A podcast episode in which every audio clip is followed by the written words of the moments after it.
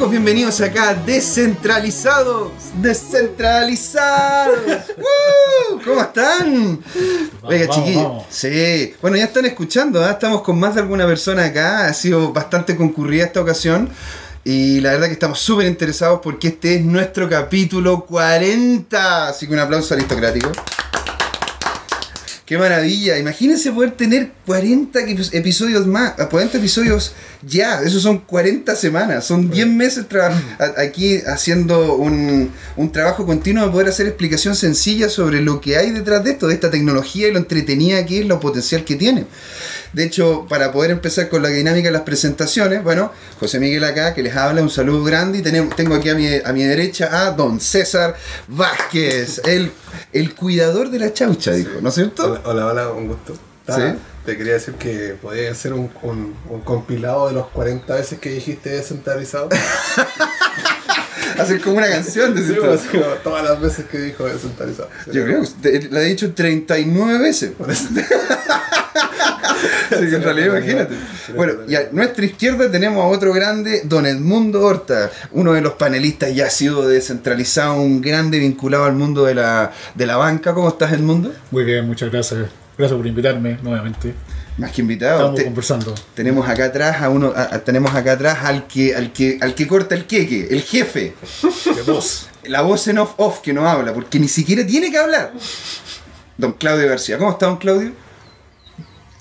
Don Claudio, qué, Siempre qué, fuerza.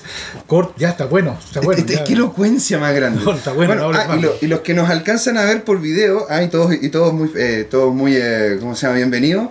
También le vamos a, a- a decir que estamos con don Manuel Jerez, un grande también tributario, que va a estar acá en lo que es la dinámica del asado que tenemos, que tenemos todos los días viernes acá en José Arrieta 85 en la casa de Cahué. Entonces, vamos a partir. Qué emoción. Vamos a partir con cómo inició esto. Claro, porque ustedes dos han sido panelistas asiduos, han visto cómo ha avanzado esto. ¿Se acuerdan el primer, uno de los primeros podcasts que tuvimos? De hecho, lo tuvimos contigo, César. ¿Te acuerdas o no? Sí, me acuerdo, estaba terrible triste. ¿Por qué estabas tan triste? No había dormido muchos días. estaba como puta la weá. Entonces vine para acá y como que ustedes estaban terrible animados. Yo estaba así, sí, la chauchita, no sé. Claro, porque estáis picando código, estáis sacando adelante el proyecto como tal, pues, weón. si me acuerdo que en realidad estaban, estaban partiendo con esto. Estábamos, o sea, ya habíamos partido en septiembre, pero ya se había masificado el conocimiento de la chauchita, entonces ya estaba full respondiendo entrevistas y Claro. haciendo todo el atado. En, ese momento, en, en esa parte de la tristeza de César, le recomiendo así, le pego en el hombro, ojalá que no te entreviste ningún periodista.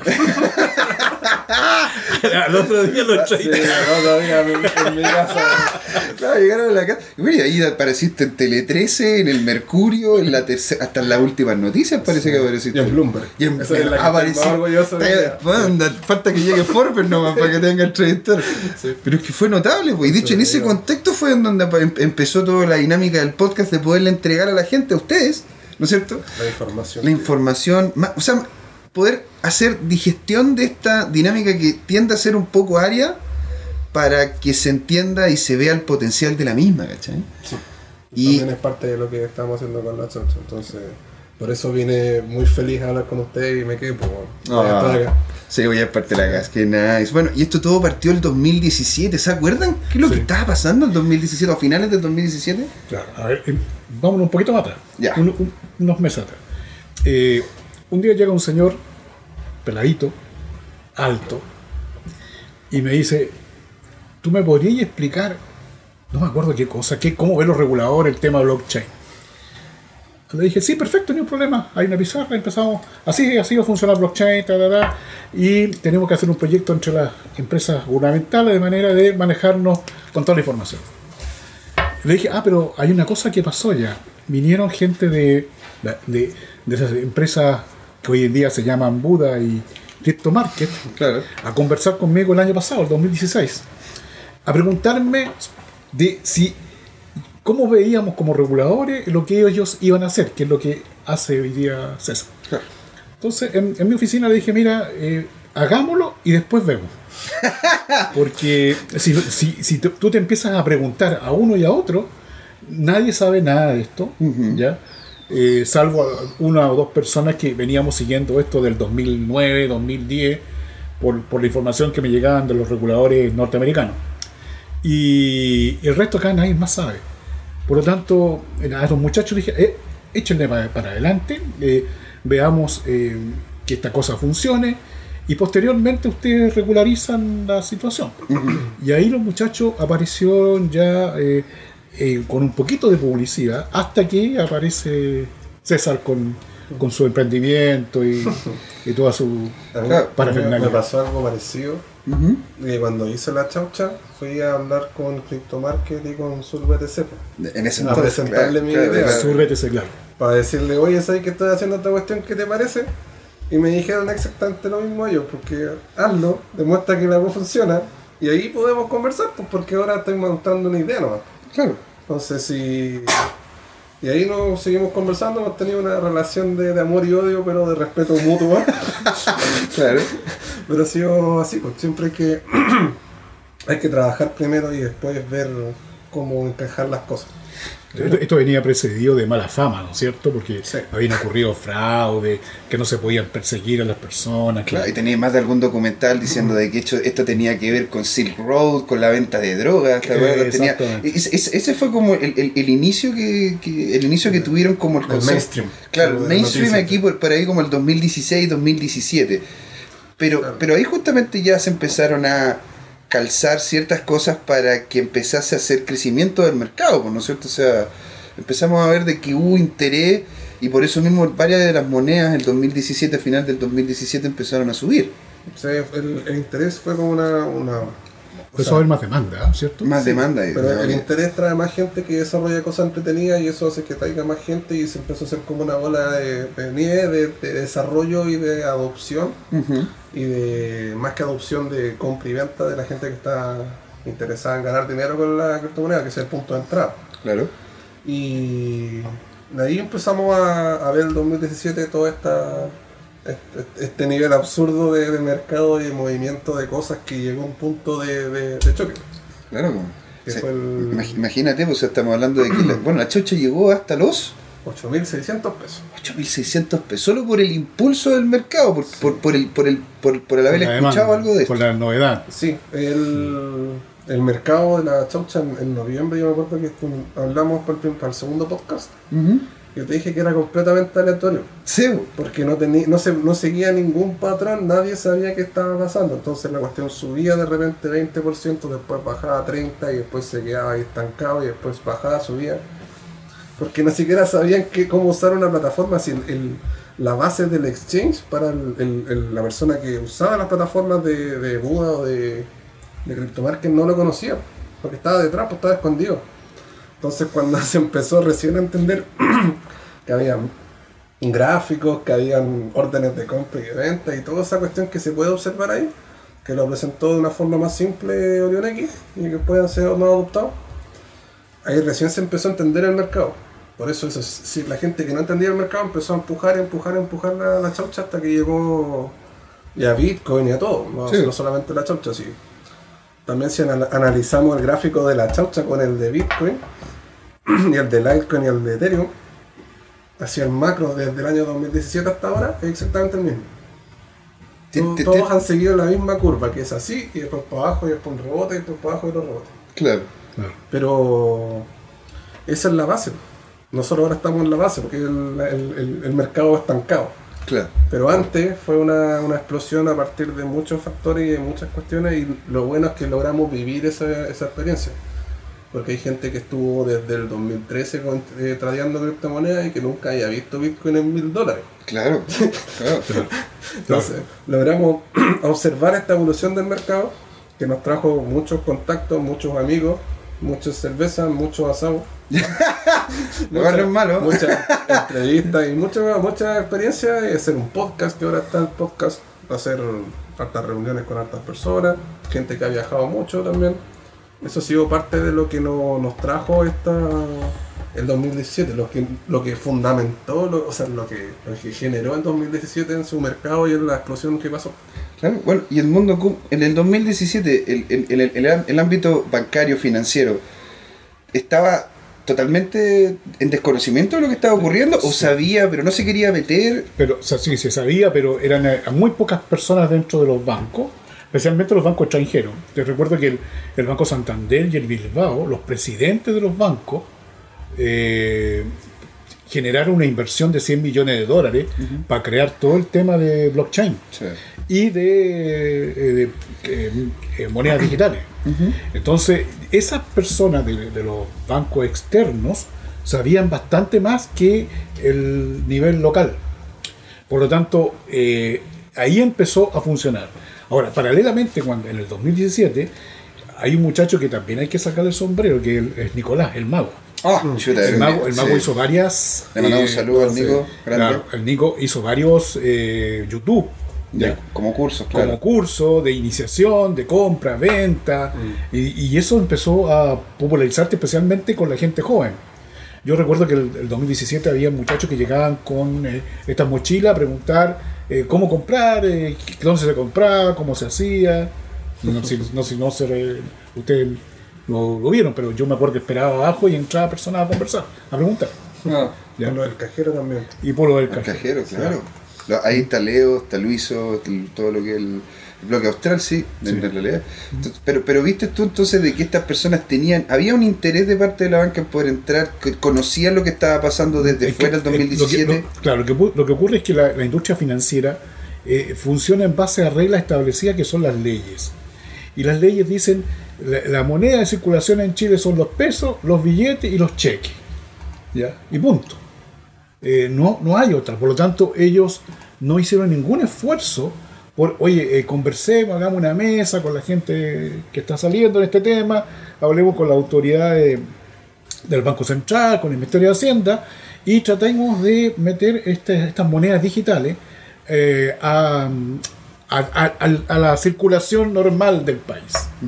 De hecho, en, en un programa recién, hace una semana atrás, el, el premio Nobel, o sea, el premio nacional de física, el señor eh, Massa, José Massa, dijo que los billetes y las monedas iban a desaparecer y iban a entrar a funcionar estas monedas digitales. Toma ya. ¿ya? O Que un físico lo diga, me Sí, cago en sí, eso está en CNN. Me parece que lo entrevistaron en CNN. Entonces, eso hay que tomarlo ya en cuenta de, de, de la importancia que tenía en ese momento el, el punto en, en Chile, todo lo que era eh, moneda digital. Ahora, en los países latinoamericanos no había mucho más conocimiento, no sé si, tú sabes, pero en el año 2017 muy pocos países entendían del tema. En Argentina y en Venezuela hay un mercado, o sea, son los mercados más grandes de, de Latinoamérica y del mundo de, de criptomonedas, porque a partir de la necesidad de la gente que no confía en los bancos, que es la base de por cómo se generó las criptomonedas de un sistema sin confianza. Claro. Entonces, si existen países en donde la moneda que uno tiene y que va a comprar pan o que va a hacer cualquier cosa no le asegura que el día siguiente va a valer lo mismo, Mm, Los países con crisis. Sí, Claro. Uno no puede vivir así. Claro. Entonces se, o se pone a comprar oro o se pone a comprar Plata. dólares. Dólares, claro. Que los dólares el, están... el están- Bit- el Bitcoin terminó siendo un, un agregador de valor, un, un- ¿cómo se llama? Un, un- un- un depósito de valor, es como un oro. Un refugio. un Un refugio, claro, como el oro, ¿te fijas? Y, Entonces, por ejemplo, ya, ya sabemos nosotros, o sea, todo el mundo sabe que, por ejemplo, un dólar en Argentina o en, o en cualquier otra parte es muy escaso y existe un mercado negro para comprar dólares. bueno, claro, pues sobre, Entonces- todo, sobre todo hace unos años atrás, cuando estaba, cuando estaba toda la restricción No, de la ahora- compra de dólares. ahora también. Ahora también. Sí, sí, Madre sí. de El, refugio del- del- del- de la persona que vive en ese país en el dólar es prácticamente escaso porque es un mercado negro que está controlado y mafia y toda la tabla. Pero el Bitcoin es accesible para cualquier persona. Sí, hay, hay un tema que siempre en, en el año 2017 era recurrente, que era la- el tema de la seguridad. Yo, con César tú lo conversamos. Ojo con la seguridad porque eh, es un punto débil de, la- de estas tecnologías. Eh, si es que no se administra desde el comienzo, o sea, Sí. si dentro del proyecto que tú tienes, la, la seguridad es un punto importante. Y yo tengo que invertir plata en eso en, en la medida que el proyecto lo, lo- lo imponga, ¿no? Y hubieron varios fraudes en, en Hong Kong, me acuerdo, Sí. en, en la- en el sudeste Eh, eh, asiático. bueno, hubo también lo del Monbox, todos los hackeos que acuerdas? hubo. En Japón cerraron mucha Pero, plata este pero eso Sí. no fue problema de la. Yo le explicaba a la autoridad en ese momento. no era problema de las monedas, sino que era problema de la infraestructura tecnológica que tenía brechas por donde podía entrar gente a hacer determinados tipos de fraude. Claro. Pero no era que la moneda estuviera eh, con problemas, sino que había gente que eh, trataba de penetrar. ¿ya?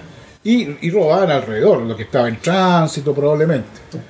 Pero nunca modificaron absolutamente ningún dato, ¿no? Como que echarle la culpa al peso chileno o al hackeo del Banco de Chile. Ah, claro. El peso no tiene nada que ver, pues. 100 Total. siempre va a ser el peso. Exacto, porque ahora la situación puntual lo que es el Banco de Chile es que, es que se metieron dentro del Banco de Chile y bueno, lo que lo que estábamos comentando también fuera de cámara, fuera, fuera de, de, de, podcast, ¿no es cierto? Estábamos hablando de lo que le pasó a Consorcio hace poco, o sea, eh, la la tecnología es muy muy segura una vez que está dentro de la blockchain. Claramente en, en el, contorno, en la parte exterior, tiende a ser complejo de manejar. Es como, es como, independiente que tú tengáis el PIN pass, tengáis la huella digital, weón, retina y todo, si caí en un phishing, Voy a entregarlo todo. vas a entregarlo todo igual, pues independiente de, de que sea, de que tengáis los niveles de seguridad. Y bueno, hablando de los bancos, ¿te fijas cómo? Porque tuvimos este, este, este problema con el Banco de Chile, hemos tenido ahora el problema del Banco Consorcio, pero aún así los bancos ven con cierto resabio, eh, sobre todo partiendo ya lo que es el 2018, ven con cierto resabio estas empresas que están empezando a crecer y como tenían varias de ellas cuentas corrientes, porque es necesario para poder crear empresa aquí en Chile tener una cuenta corriente. ¿no es cierto? Los bancos como, como bloque, nadie está diciendo de que estuvo orquestado, porque no hay base tampoco para poderlo decir, pero se movieron en bloque hacia una, una resolución, que fue el cierre de las cuentas. ¿cierto? ¿Cómo, cómo, cómo viste tú eso, César, desde la misma comunidad? O sea, O sea, el- la comunidad se, se prácticamente se murió. Porque no, no había forma ni de utilizar una criptomoneda eficientemente en Chile, porque no se podía usar un, un mercado, no se podía eh, generar ganancia con una, una criptomoneda, o un, un- paralelo, ¿cómo se llama? Un, intercambio, con el Claro. chileno no va a hablar de ganancia. que no había, no había un intermediario que te permitiera Sí, hacer no había fiat. ni siquiera cajeros, de, porque los cajeros, los cajeros funcionaban con el exchange. Claro. Eh, Claro, si el mercado estaba cayendo, no hay ninguna. eh, solamente hay un sentimiento de pena y de rabia porque está cayendo y nadie sabe qué está pasando. Y eso genera que más gente venda y que el mercado se vaya a- al universo. Claro, que, que se, que se descapitalice el mercado porque nadie quiere entrar. Y fue una, fue una etapa media compleja. Pero antes de los bancos, a mí me pasó la cuestión del servicio de impuesto interno. Que hasta el Mm. día de hoy yo la sigo sacando porque fue algo importante, porque a mí nunca me habían llamado de ninguna parte a decirme, ¿sabe que usted César venga a hablar conmigo? Y la primera, Está ahí así, ¿no? Está ahí como con. no, yo fui la, o sea, para no entrar mucho en detalle, me llamaron por teléfono y le dije, sí, voy a ir encantado, ustedes avisen. Me dicen, ya te vamos a llamar y te vamos a avisar. Y llegó el Que no le vaya a decir al servicio, no, loco, váyanse un rato. Tengo, ten- tengo todo el derecho para decirle que no. La cosa es que, porque no estaban estudiando nada, yo iba voluntariamente a hablar sobre las criptomonedas, Ok. en ese punto. Y después me llegó la declaración jurada diciendo, ¿sabes qué? O sea, la carta a la casa diciendo, usted está citado por el Servicio de Impuesto Interno para ir tal fecha, tal cosa, aquí está la cuestión. Y ahí caché que no era una cuestión voluntaria de yo que iba a ir para allá a la feliz, po. Claro. me estaban obligando a ir yo a declarar sobre las criptomonedas.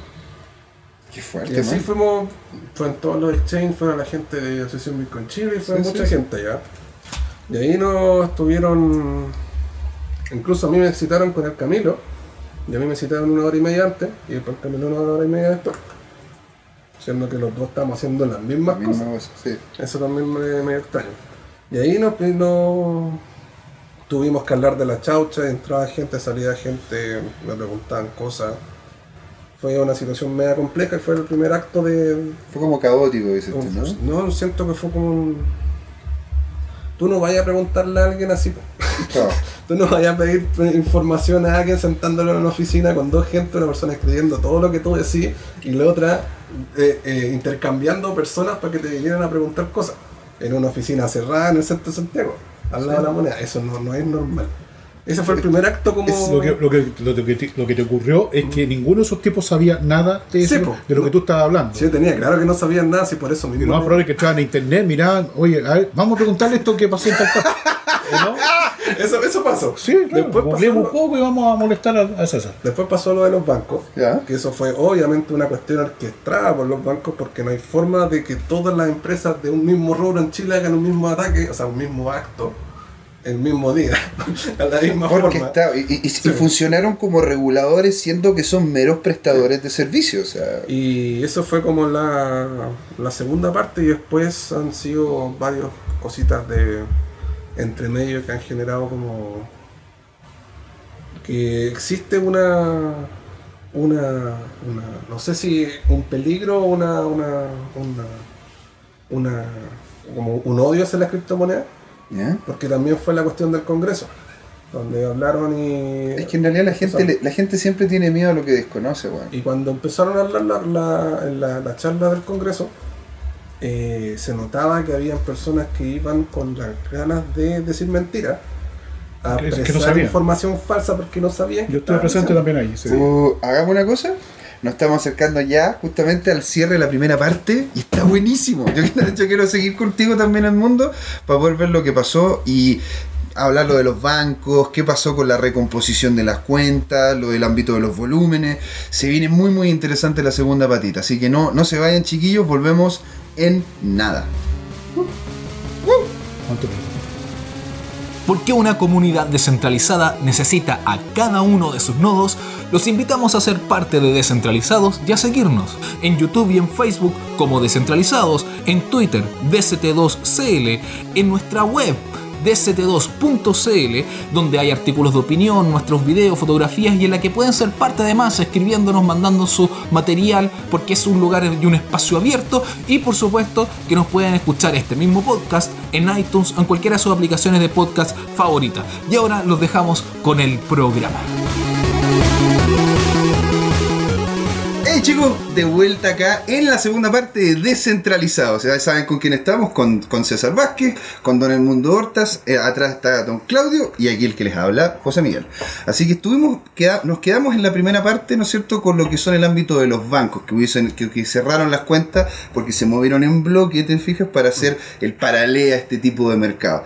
Y esto generó problemas en lo que fue la volatilidad de, la, de las mismas cripto, ¿no es cierto?, que varias se fueron para abajo y generó un cierto nivel de desconfianza general. Estábamos contigo, mundo también comentando cómo, cómo se vio esto desde, desde el otro lado, porque ya hablamos de lo que es el ámbito de la, de la comunidad. Claro. Eh, ¿Cómo se vio esto desde el área de la banca o desde, el- desde también siendo tú ex eh, administrador, te fijas de lo que es la superintendencia? El, eh, Presidente. Bueno, ¿no? en- en- Presidente. Perdón, perdón. está- Eh, acuérdate que yo salí el 31 de diciembre del 2017, primero de enero del 18, 2018, así que no viví el, Ah, el, el, traumático traumático que sufrió César con el, con el cierre de las cuentas corrientes. Pero, pero había un, un ambiente de bastante reticencia a que esta, esta, esta industria surgiera, porque va a ser en el fondo después una industria o un eh, servicio financiero, como tú quieras, dependiendo del desarrollo que quiera tener el país. Eh, pero estaba muy, muy preocupado y reticente a que eso ocurriera. Así que no, no vi- viví el, el tema. Eh, siempre usan algunos argumentos. Es que lo- si compran, nadie sabe quién compra, se pueden robar la plata, que no hay seguridad, que entran los ciber, eh, los hackers cibernéticos, etcétera. Pero puras cosas de humo, sin ninguna sustentación respecto a ese tema. Claro. Y eso hasta hoy en día, hasta hoy en día, hoy día, eh, bueno, lo conversamos más adelante el tema, pero se mantiene la misma premisa en casi todos los temas donde hay una revolución tecnológica. ¿Mm? Sí, con la- el, el miedo, o sea, el desconocimiento y el miedo siempre ha sido una excusa para frenar las cosas. claro. Por ejemplo, lo del Uber. Los del Uber, pues. Mucha gente tiene no entiende más o menos qué es el Uber, o cómo fiscalizar un Uber, o cómo entender si alguien es un Uber o un auto. Claro. De hecho, con Manuel lo hablamos por la ley Uber. Entonces, y, y- súper interesante, porque ahora ¿dónde va a salir la, la- la ley de plataforma? También ahora. quieren, quieren fiscalizar el uso de, de los servicios por internet, pues, que son internacionales como Spotify o Netflix o lo que sea. Y también el, el Estado tiene que sacar una tajada ahí, pero no saben cómo. Ahora, el Estado tiene que dar una tajada. Esa es la que estábamos hablando, pero eso no, no me quiero meter porque No, es que quiero lo, me lo, llamen lo- que- la dale- pregunta ahí, pero, pero, pero, que- pero darle una mirada estratégica. Si todos los países están haciendo eso, perfecto, subámonos al carro. no. Pero si los otros países no lo están haciendo, por algo será. Por lo tanto, si nosotros colocamos ese tipo de, de impuestos, sacar esa tajadita, lo que haces tú es una competencia, estamos en desventaja competitiva ante el mismo servicio que se va a dar en otros países limítrofes, por ejemplo. Sí, sí. ¿Te fijas? Exacto, o sea, vamos a estar en vamos a estar en, en- en- en- en- vamos no vamos a poder realmente aprovechar esta oportunidad que nos está dando esta tecnología por el mero hecho de que simplemente están creando legislaciones que están ahogando el emprendimiento también nacional en ese sentido. La Sí, señor. competencia de, de generar plata con ese servicio no va a ser lo suficiente porque te van a quitar la tajada que va a ser más ganancia para ti. Pero, por ejemplo, eso, ese tipo de, de limitaciones que han existido también se han visto en partes del mundo que son completamente distintas. Por ejemplo, estamos viendo en Venezuela que están generando su propia criptomoneda Sí, que es una basura de criptomoneda que yo estuve viendo la red, el blockchain de Petro, y es una basura. Eh, he visto. Sería bueno, eh, explica, chiquitito, chiquitito, ¿por qué justamente lo encuentras tú que no, no, no es, no es lo ideal? Ya, imagínate, yo hubiera hecho la misma chaucha que hice yo, pero hubiera generado 100 millones de chauchas y no hubiera dejado a nadie que usara ninguna chaucha porque al mirar chauchas que salen cero. Y en las, trans- las transacciones de chaucha eran cero fee y todo fuera cero. Y yo, lo único computador que existe es mi computador en la casa que está moviendo la chaucha. ¿What? Eso no es una criptomoneda. po. ¿What? Y eso es Petro. Tiene 170 bloques minados. Y tiene esa, esa red tiene como dos meses. O sea, hay gente que la paga en la noche y se va para la casa. ¿Cachai? y después la prende y dice, ya, ahora tenemos Petro. Y, y- y se mueven transacciones y le mandan pagos de 2.000 o 3.000 petros a la gente para pagarle por sus su, su servicios de eso. Misma Pero, era como para poder entregar el contexto de... Eso también se ha visto lo de China, que han bloqueado las criptomonedas desde el punto de vista de la minería, de la compra y venta o de los exchanges. Son completamente ilegales. Han visto que. Porque lo ellos tienen una. po. Sí, o sea, no, lo- los, chinos son porque no la, no sé qué, qué, qué problema tienen con la criptomoneda en sí, pero no, no, no, la, no la aceptan. Y también hemos, hemos visto que esos mismos chinos se han ido o a Taiwán o a Hong Kong o han seguido para Europa y ha llegado mucha gente a Malta. Sí, sí. Luego Malta... Luego, una, una, un, ¿cómo? Un- un amigo, como sabe, que está allá en Europa, ha dicho de que de hecho el valor del metro cuadrado en Malta ha crecido en un 100%. Ah, como Chile. El valor del metro cuadrado en Malta ha crecido un 100%. O sea, pu- puedo, puedo ¿cómo se llama, estar equivocado, porque esto lo conversamos hace un tiempo atrás. En una vez ahora es más o, o ha cambiado, pero la verdad que haya aumentado de esa Creo que en forma. Malta te dan la, la, la ciudadanía si compras tierra, compras una casa. Ahí me pillaste, weón. Sí, por eso la gente invierte, tenéis que invertir como 5 millones de dólares en Malta, creo que era. Y tenéis la ciudadanía europea. Chucha, es como ir, es como ir a una, uni- una universidad, weón, Sí, y comprarte cartón, weón. ya, Pero pero. tratemos, tra- tratemos de no hablar de los chinos porque César tiene malos recuerdos de los muchachos. Pero a ver, a ver, Malditos. vo- vo- volvamos, volvamos a lo, a lo, a lo, a lo- porque los bancos justamente frenaron este desarrollo y eso hizo de que el volumen bajara y por eso mismo hay varios proyectos, pa- para, poder entrar en lo que son los proyectos ya del 2018, hubieron varios proyectos muy interesantes aquí en Chile y que de hecho los, los, los entrevistamos acá, que se han desarrollado en contexto nacional que han de a poco ido perdiendo ese, no perdiendo, sino que han encontrado dificultad, ¿no es cierto?, en, en, en justamente conseguir liquidez dado este, este como miedo que generó que todos los bancos estuviesen en bloque en contra de este tipo nuevo de tecnología. Esto, esto, ¿cómo lo ves tú, César? ¿Lo, lo- lo ves realmente así? Hay, hay varios proyectos bien interesantes, los buenos realmente están afuera. ¿Esto Sí, por qué paró? O sea, Apegándonos a la pauta. apegándonos un poco a la pauta. sí. el, el- el- la- la- los problemas con los bancos, eh, a la chaucha, la, el- la comunicación con la gente se ha disminuido un 80-90% porque la gente se fue, porque vio que la chaucha bajó, y que Bitcoin también bajó y que después lo que tenían ya no lo podían usar. Entonces se olvidaron de eso y se fueron a, a hacer otras cosas con su vida. Eh, también hemos visto proyectos como eh, La Luca, por ejemplo. Sí, pues, Ariel, le mandamos un saludo también. Eh, el Ariel justo estaba entrando el exchange, justo estaba recién pudiendo eh, hacer una, una ganancia con el preminado que tenían para Sí. mantener el sistema y le cerraron las cuentas. Lo sacaron del exchange porque había hecho solamente una. Estaba pensado en solamente hacer con su par de, de CLP. Entonces, cuando se sacó el CLP, quedó sin par con Víctor. Y no se podía transar la luca. Entonces nunca pudo hacer nada con el preminado. Que lo, más lo que lo putearon por el preminado y después no pudo hacer nunca y, y nada. la pega que tuvo detrás del preminado, Sí, po, weón. Entonces porque- no. Eso fue un problema más terrible que lo que. lo Porque que literalmente yo. lo ahogaron, ¿no? Sí, pues a, a él lo, lo- lo pisotearon y listo. Y también hay proyectos en Chile, los exchange tuvieron que perder mucha plata, siguen perdiendo plata con, con demandas y con abogados y con haciendo papeles y haciendo cuestiones que hasta el día de hoy siguen peleando por eso. Y todo lo que es el ecosistema perdió mucho capital, se quedó así de- desinflado. Y eso no le. No hay nadie que quiera trabajar en un ecosistema que está muerto. ¿cachai? Solamente la gente que quedó ahí. Y eso es lo que seguimos haciendo nosotros. O sea, el- el- hay, hay harto ímpetu, ¿eh? Yo, más allá como de... O sea, entiendo, entiendo lo que estás comentando, de hecho lo, lo, lo, Es lo valido. El sentimiento de entrada. El sentimiento de entrada ya no existe. Porque no hay nada que le. O sea, la gente ya vivió las criptomonedas durante el 2017 y el 2018 y ya sabe lo que son, pero se dan cuenta de que no, no se pueden usar bien. Hay problemas de, transacciones que no se pueden hacer mucho, mucho tiempo. Las fees a veces son muy altas y no van a volver a entrar y no van a volver a desarrollar. Entonces la gente que quedamos nosotros tenemos que seguir desarrollando para mejorar esos problemas. Porque el atractivo ya no existe. Entonces nos quedamos sin atractivo y nosotros tenemos que seguir y demostrar que la cuestión puede volver a surgir de nuevo.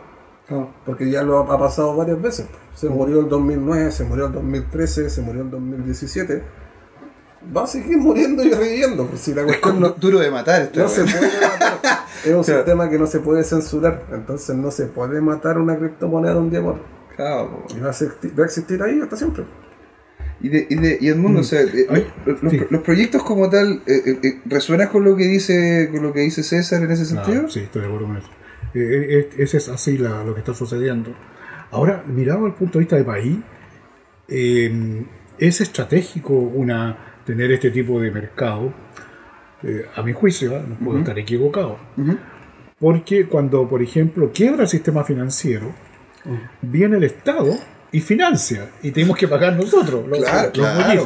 ¿verdad? Claro. En este caso, no pagan el, el- el gobierno, el, el país. Paga cada una de las personas que participa. O sea, esa de su exclusiva responsabilidad. Exacto. Por lo tanto, no, no, no hay un, un riesgo estratégico del país que se vaya a la quiebra por esto. O que se vaya a quiebra. No pasa nada si se quiebra, quiebra un banco o 10 bancos. Eh, porque este, este mercado permite, ¿no es cierto?, que se cubra, entre ellos tienen que cubrirse las, las pérdidas, entre las personas que participan. No participa el, el gobierno dentro de- de- del, de la- del problema para tratar de solucionarlo. ¿ya? Es un asunto eh, económico, estratégico como país. lo, lo, lo- para, para- para aportar a ese punto, no existe la deuda. No existe deuda. No existe la Deuda es un- gran aunque, punto. aunque quiebre, no va a existir nada que pagar más. Se va a liquidar eso y listo. Exactamente. Sí, Exactamente. Es una, un asunto estratégico para el país. Y- y- Yo creo eso- que en el futuro, en la medida que ya se empiece a perder la, la incertidumbre, a saber, ya hay cosas ciertas de las ventajas y desventajas, ¿no es cierto?, de este mercado. eh, yo creo que va a ir subiendo de nuevo, como dice César, va a llegar de nuevo ahí, pero hay unas situaciones que son eh, ajenas, ¿no es cierto?, al mercado, que son externas, y que eso, eso no sé cómo país lo podemos mitigar, a no ser que inventemos soluciones tecnológicas que nos permitan mitigar esos riesgos. Pero ¿cómo podríamos generar esas soluciones tecnológicas? Lo pregunto así como para poder dejar abierta la mesa. Eh, ¿Cómo podríamos realmente generar soluciones tecnológicas si no solamente fue una para- un paralelo de los bancos, sino la experiencia tuya en el servicio, sino lo que están pensando hacer ahora que, que lo estuvimos conversando con Manuel también el, el- el otro día del ámbito tributario? De, o sea, hay varios como paralelo a esto porque lo desconocemos más que permitir que ocurra dado de que Pero, pero no, un segundo. El- eso, eso, hay algunas de esas cosas que han ido saliendo. Por ejemplo, el servicio de impuesto interno Ya. ya ha sacado oficio, va a sacar el oficio en las plataformas. Ya las reglas del juego, el punto de vista tributario, Genial. legal, va a estar más o menos claro. Hay Claro. algunas cosas que Manuel eh, explicaba que no están dichas y que a medida que transcurra el tiempo van a tener que pronunciarse de cómo hacerlo. Totalmente. ¿ya? Entonces, eh, esa situación ya como que se ha ido despejando. Y eso a, a la empresa donde participa César le conviene, que las reglas estén claras. Porque él puede operar ya, este es mi marco, ahora que lo agrandaron acá. Sí, sí. ¿Te fijas? Lo puedo operar con más tranquilidad. Eh, eso, eso es lo que...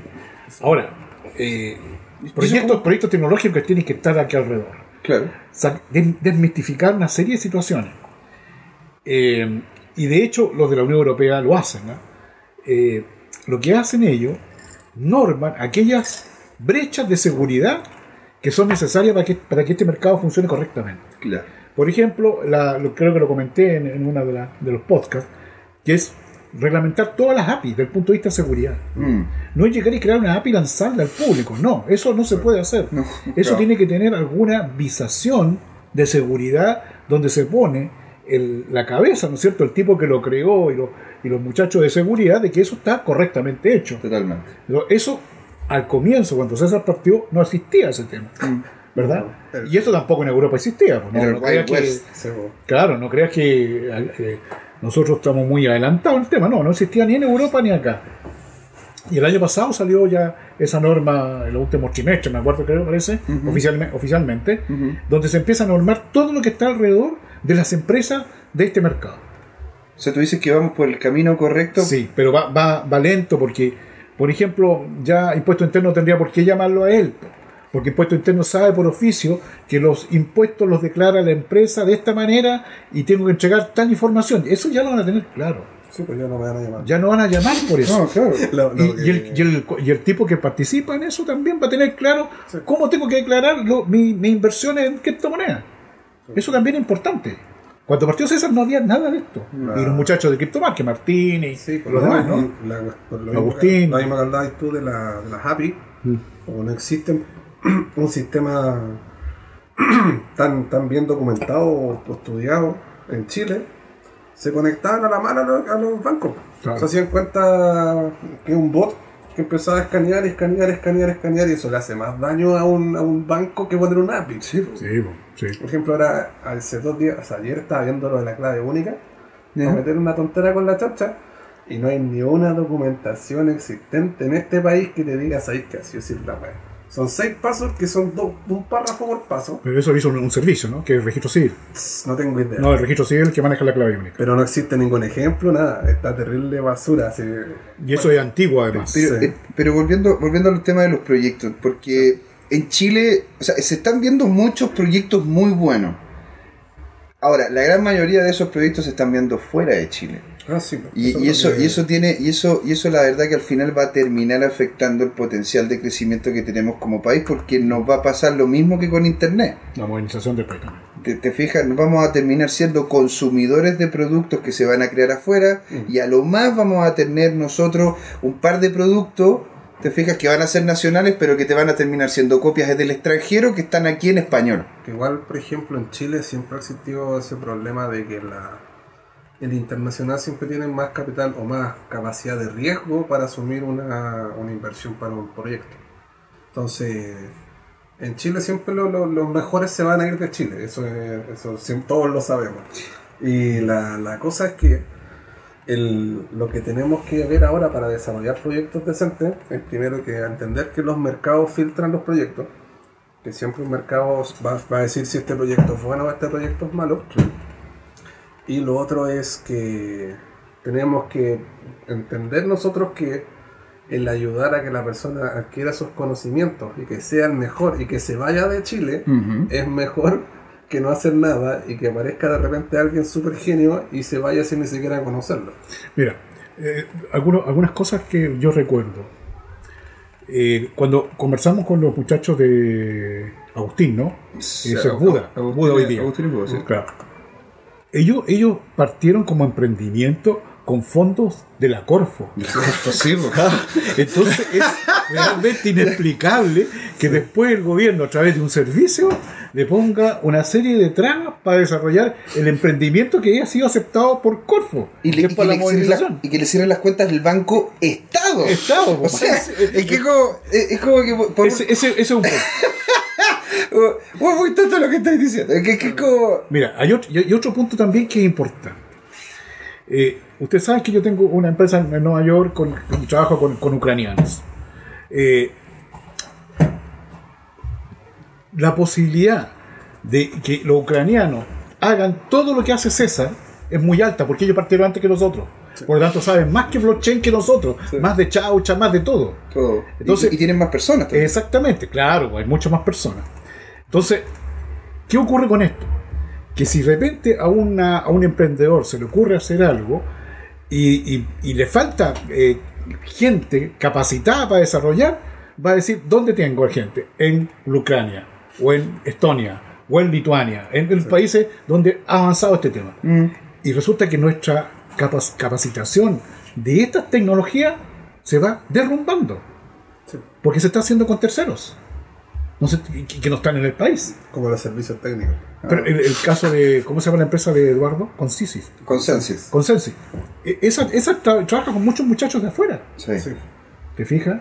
Mm. Y, lo- y los capos nuestros están trabajando en el exterior. po. Y, y es porque en realidad también hay, hay, una, hay una cosa que, que me gustaría también conversarle acá. E- Es, es, ¿Es posible hacer reales modelos de negocio con, con- con la blockchain? ¿Es, ¿Es el modelo de negocio generar una plataforma dentro de blockchain que después se integre como parte base? ¿O, o generar una? Una- César, eh, como para poder No. entender cómo, cómo poder realmente ver un proyecto, sobre todo la gente que me está escuchando, ¿cachai? ¿Cómo, cómo enfocar un proyecto futuro en blockchain? ¿Tú consideráis un modelo de negocio eh, bueno? Es algo que te va generando plata en el tiempo. Eso no se puede hacer con las criptomonedas o con el blockchain. Son ganancias en el momento. Nunca vaya a tener una ganancia así. Porque Claro. si así es un sistema, ya le estáis saliendo de lo que es el blockchain, estáis dejando de ser un sistema sin confianza, seguro, transparente y descentralizado. Claro. Está diciendo una cuestión cerrada donde la gente te está poniendo la confianza a ti mismo de que tú lo vayas a hacer de la mejor manera posible. Como un exchange, como esos sistemas de administración de, de direcciones, qué sé yo. Tienden a ser centralizados, decís. Sí, como Coinbase, que es una de las empresas más grandes del- de, de este ecosistema, gana mucha plata, pero tiene que ser una empresa lo suficientemente grande para poder responder por todos esos problemas. Claro. Incluso cuando se cae el mercado, siempre se cae Coinbase. Y es una cuestión que nadie entiende por qué. Porque la gente se pone con miedo y empieza a mandar transacciones y a hacer cuestiones y eso no debería pasar. La gente debería tener la capacidad de hacer transacciones cuando el mercado está arriba o el mercado está abajo. Eso es la... la mi, mi- mi- Como tu visión de, de lo que Sí, sería un modelo de que negocio. es- Es-. Deja, deja darle una, mira- una mirada, un matiz, como dicen los, todos estos panelistas que están en la tele. ¿eh? Un matiz. claro. Yo, yo creo que se pueden hacer proyectos con blockchain, con toda esta tecnología, eh, pero yo les recuerdo que blockchain es un software que tú lo instalas y que te permite descentralizar bases de datos. Eso es todo. Por lo tanto, yo lo puedo hacer dentro. ¿ya? Eso me permite ahorrar dinero, costo, en continuidad de negocio. No se me va a caer nunca. Yo nunca he visto que la internet se caiga, ¿verdad? O el Google. ¿eh? No, siempre va a funcionar. Por lo tanto, el punto de vista de continuidad de negocio va a seguir operando. Ahora, del punto de vista de seguridad, eh, el año 70 99, cuando me tocó repartir la BS 7799 de seguridad a los bancos, ahí era una triada: disponibilidad, confidencialidad e integridad. Y, y todas las empresas hoy en día de, de seguridad eh, tratan y propenden a que esa situación ocurre dentro de esa empresa, ¿ya? que se mantenga eso. Han pasado muchos años y todavía eh, siguen cabeceando, no, no, no, no, no está el asunto eh, ordenado. Con blockchain, tú la disponibilidad la tienes, va a funcionar siempre. La integridad, claro que la tienes. ¿Por qué? Porque las bases de datos donde están las transacciones, los bloques, están encriptados, doble encriptados, triple encriptados, lo que tú quieras. Están, van cayendo. Tengo posibilidad de hacer un seguimiento de eso. Cosa que en las bases actuales también se puede hacer, pero es un poco más largo.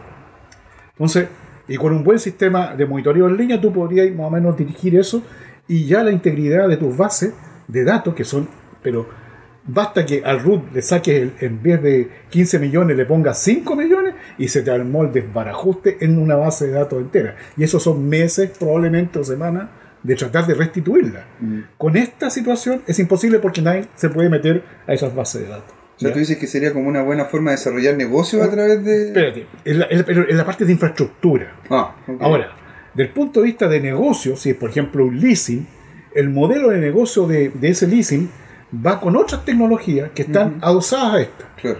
con Machine Learning, con eh, Big Data, etc. Porque eh, especialmente aquello modelo de negocio donde hay mucha eh, data de predicción, tú necesitas otra tecnología. Entonces tú las vas juntando. Sí. Y ahí te sale un modelo de negocio seguro, continuo, que no temple la continuidad, con, con modelos predictivos de dónde meter las plata, a quién prestarle, a quién no prestarle, Ujú. etcétera, etcétera. En ese sentido, es un modelo de negocio que podría ser eh, de buena calidad. Ahora, pero es un- una- algo que está adherido al- a, la, a la- a la forma de negocio del- de la empresa que se va a hacer. Claro. ¿ya? Como dice César, no va a dar platita todos los días. No, eso es otro- ese otro es harina de otro costal. Claro. Este es- un asunto de supervivencia de la empresa en el futuro. Y el futuro, para ya ir terminando, tenemos unos dos minutitos más o menos ahora. Eh, partiendo por ti, por ti, César, ¿cómo, cómo justamente ves, ves así el futuro de, de- de esta dinámica? Porque ya repasamos gran parte de lo que fue el 2018. El futuro de esto, ¿cómo, cómo Pero que tú ves? cuente lo de China. No sé, hasta el día. Ayer me pegaron la red de nuevo. No terrible shit. enojado. Te, doy- te doy mis dos minutos, dale César. No, fue uno. Cuando, estábamos usando la red de la chaucha, no habíamos visto bien un parámetro que era la dificultad de minar un bloque. Y unos chinos se aprovecharon de eso y nos empezaron a atacar la red y nos pegaron la red como una semana entera. Wow. Estábamos wow. terrible tristes, me llamaban de las noticias preguntando por qué se había pegado la O sea, que te llaman las noticias, güey. Esta realmente una- es una preocupación. ¿Y cómo explico esa weá? po? Entonces, como no, es que sabe que el blockchain tiene unos bloquecitos y hay gente que los mina, pero hay unos chinos mala onda que lo hacen. Entonces, estuve haciendo eso. y al final llegó un punto en que tuvimos que cambiar el algoritmo entero. Y ahora, ahora tenemos un algoritmo, pero que Mint. perfecto. Incluso ayer me pegaron la red 10 minutos. Y. ¿Te diste cuenta? O sea, el, se, tienen que generar 10, mi- 10, o sea, un bloque por minuto. Y en 10 minutos se generan 10 bloques. Una persona miró, miró 10 bloques en un minuto y dejó pegada la red por 9. O sea que el promedio se cumplió porque el algoritmo funciona. Pero en 9 minutos no llegó ni una transacción. Ah. Puta. Pero yo, con que existan la cantidad de bloques que dice, yo estoy feliz. Pero tú puedes visualizar eso, ¿no? Sí, tenemos ya muchas herramientas para ver eso. Y entonces el futuro. De que César siga con la. Ya, yo opino que el podcast, por ejemplo, en nuestro, nuestro futuro personal, eh, vamos a seguir viéndonos por varios años. Porque pese a que este mercado se estanque o no se estanque, vamos a seguir haciendo cosas. Ah. Ya sea de a tiempo completo desarrollando nuestros proyectos o haciéndolo en tiempo libre cuando estemos un fin de semana aburridos, vamos a seguir haciendo. Porque nos gusta y es entretenido. En, en el mundo global yo veo que se está chaqueando la cosa y que se empiezan a... Con el mercado ahora estancado se van a empezar a, a filtrar proyectos. Porque hay muchos proyectos que eran muy... Tenían... Querían crear algo muy grande, pero que no tienen ni plata ni tiempo para hacerlo. Ambicioso, es decir, Sí, muy ambicioso. Muy ambicioso. Entonces hay que ver en el tiempo, en un año, por ejemplo, cómo logran hacer algo. Por ejemplo, iOS, proyecto que probablemente se muera en algún momento. Wow. hay, que, hay que ver cómo llega eso. El Petro también. Hay que ver cómo se muere el Petro. o sea, Y también cómo reviven otras cosas, pues cómo Bitcoin se mejora o cómo se mantiene la estabilidad de, Bitcoin, cómo se escalan los sistemas. Y Yo cacho que en do- 2020 va a estar Ethereum 2.0, que, que va a ser bacán. Eh, Bitcoin probablemente implementen las cosas que han visto en Bitcoin Cash, que están sacando cosas súper buenas, que solamente por, por, por miedo no las quieren implementar. Ujú. Porque es Bitcoin Cash, pues el fork. po. Sí, claro. ¿Cómo voy a copiarle al fork si somos Bitcoin? ¿cachai? Pero están Claro. haciendo transacciones con cero confirmación, están haciendo poniendo más opcodes para hacer para hacer contratos mejores en Bitcoin, están haciendo un sistema de, de apuestas 100% automatizado en Bitcoin, en Bitcoin Cash. eh, están haciendo nuevos lenguajes de programación para los, para los, le- para los contratos de Bitcoin Mira, ¿eh? y están a full sobre esos rollos. Entonces en algún momento van a, más los de Litecoin, más los de todos los demás, van a crear algo que Bitcoin va a hacer y va a explotar. Sí, yo, yo creo que hay, hay- hay- tenemos un hay- minutito. Sí, hay un tema, César, que eh, se genera mucha confusión. Porque eh, no hay una estandarización de esto. ¿No es cierto? Porque esa empresa va a hacer eso, de repente te va a aparecer otra que te va a hacer otra cosa, y van a empezar a competir. Aquí toda la semana, el otro día conversaba contigo, toda la semana llegan los muchachos con nuevas tecnologías, nuevas palabras que aparecen, y que al final no hay un estándar. No. No hay un Eso estándar. es lo que hablábamos antes con mi, eh, José Miguel.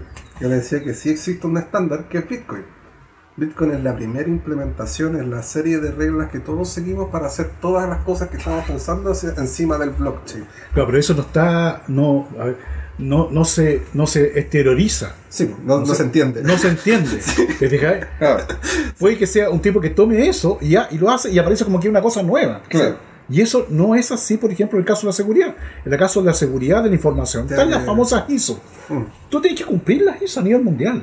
sí. ¿Te fijas? En el caso de esta industria, eh, no está eso.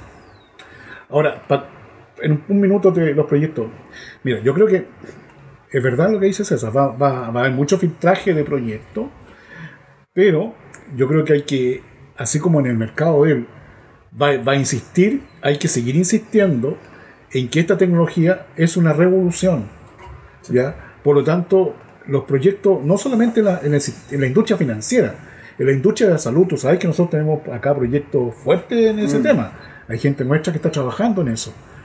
Y, y en la medida que vaya, se vayan eh, amojonando, ¿verdad? Eh, es probable que sea una gran solución para, para industrias de salud, la industria de, los de los, eh, de los eh, nuevos actores que van a empezar a participar, dado que ahora el, el actual gobierno va a decir, aparte de los bancos, pueden tener capitalismo, o sea, eh, portabilidad hipotecaria, las casas, las cajas de compensación, las mutuales, entonces aparecen nuevas cosas. Y a esas cosas, a estos nuevos negocios, tú si lo- lo- lo- lo ingresas con una nueva tecnología, va a ser más barato, más seguro, y, y que eso va a repercutir después en el consumidor, con el cliente. claro. Por lo tanto, hay varias industrias que esta tecnología poco a poco va a ir eh, eh, Va- va a ir llenando, llenando un, Es una una, una brecha. solución real. Sin embargo, permanece el tema de la capacitación. O sea, Ya. no tenemos gente para poder desarrollar todos los proyectos simultáneamente. Entonces quedemos, quedemos ahí, quedamos en un punto álgido en que hay un gran potencial, se requieren manos, esto es algo muy bonito y revolucionario, que independiente de lo que haya pasado con los bancos, los bajas de volumen, etcétera, etcétera, vamos a seguir ahí, ¿no es cierto? Sí. Don César, Don Edmundo, Don Claudio y Don Manuel, José Miguel acá y a todos ustedes. Muchas gracias. Esto fue Descentralizados, chicos. Ahí nos vemos.